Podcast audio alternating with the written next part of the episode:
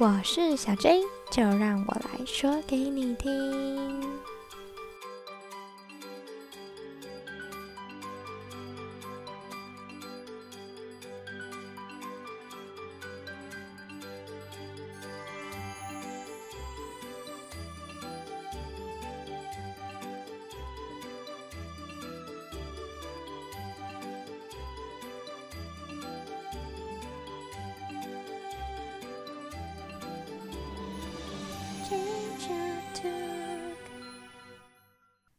大家好，今天呢也是要跟大家分享绘本来啦。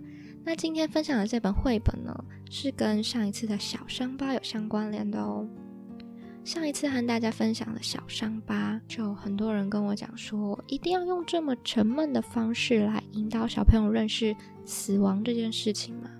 其实并没有，因为死亡的绘本啊，说实话，你上网找的话，是会找到很多相关的绘本。只是因为小伤疤，我觉得它是一个非常特别的书。就像我上次有跟大家分享过的，它整本书红彤彤的，那红色带给人的意义感受都有所不同嘛。所以我觉得在阅读那本绘本的时候啊，不仅是可以用听的，也可以用看的去感受它其中的意义。那真的是比较适合年纪大一点的孩子。所以今天要跟大家分享的这本绘本呢，它是偏温馨的哦。我记得我常常会看到哭。好，那我们就马上来介绍这本绘本吧，叫做《我永远爱你》。这是阿雅的故事，它是世界上最好的狗。我们两个一起长大，不过。阿雅长得比我快很多哦，我最爱把头靠在它暖暖的毛上面，和它一起做梦。哥哥和妹妹也很爱阿雅，但是它是我的狗，每天我都和阿雅一起玩。阿雅喜欢追松鼠。也喜欢把妈妈的花园挖得一团糟。有时候他很调皮捣蛋哦，家人就会很生气。不过就算他们骂了阿雅，还是一样很爱他的。问题是，除了我，没有人告诉过阿雅，他们爱他。时间过得很快很快，我越长越高。阿雅却越来越圆。阿雅一天天老了，她越来越爱睡觉，越来越不爱出去散步。嗯，我也越来越担心。我们带阿雅去看了兽医，但是医生也帮不上忙。阿雅只是老了呀。医生贝贝说：“不久，阿雅没有办法爬楼梯了。可是她一定得来我的房间睡。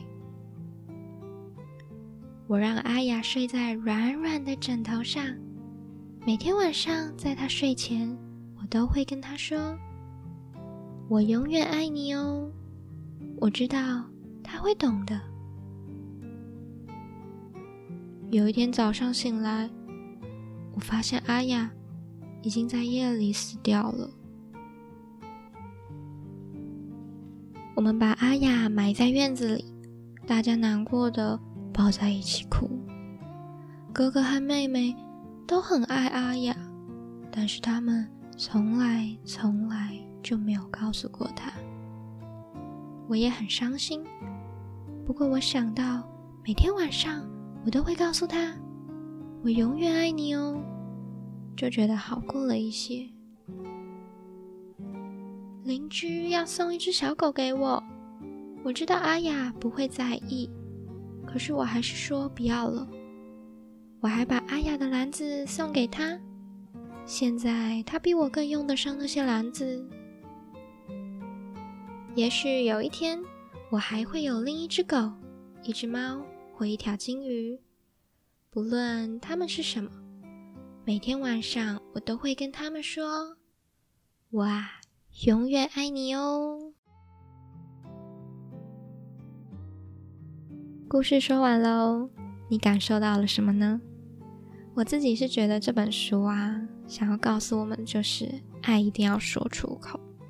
虽然我们可能感受得到“我爱你，你爱我”，但是如果你真的没有说出口，有时候就会有一个遗憾在那边空着。我记得我小时候也有养过一只很可爱、很可爱的白博美，我会跟它说“我爱你”，尤其。我还记得小时候的我非常胆小，可是大家在成长的过程中啊，一定都会遇过，就是自己一个人待在家，或是要瞬间变勇敢的事情嘛。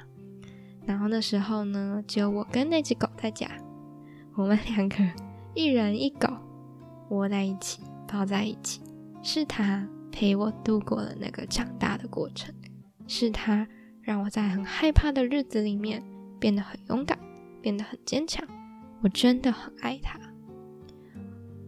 他过世的那一天呢，我还有机会抱着他，一直抱着他，然后一边哭，一边不断的跟他说：“我真的真的很爱你，也很谢谢你来到我们家，成为我们家的狗。”那这本书呢，每一次我在阅读的时候啊，我都特别特别的感动。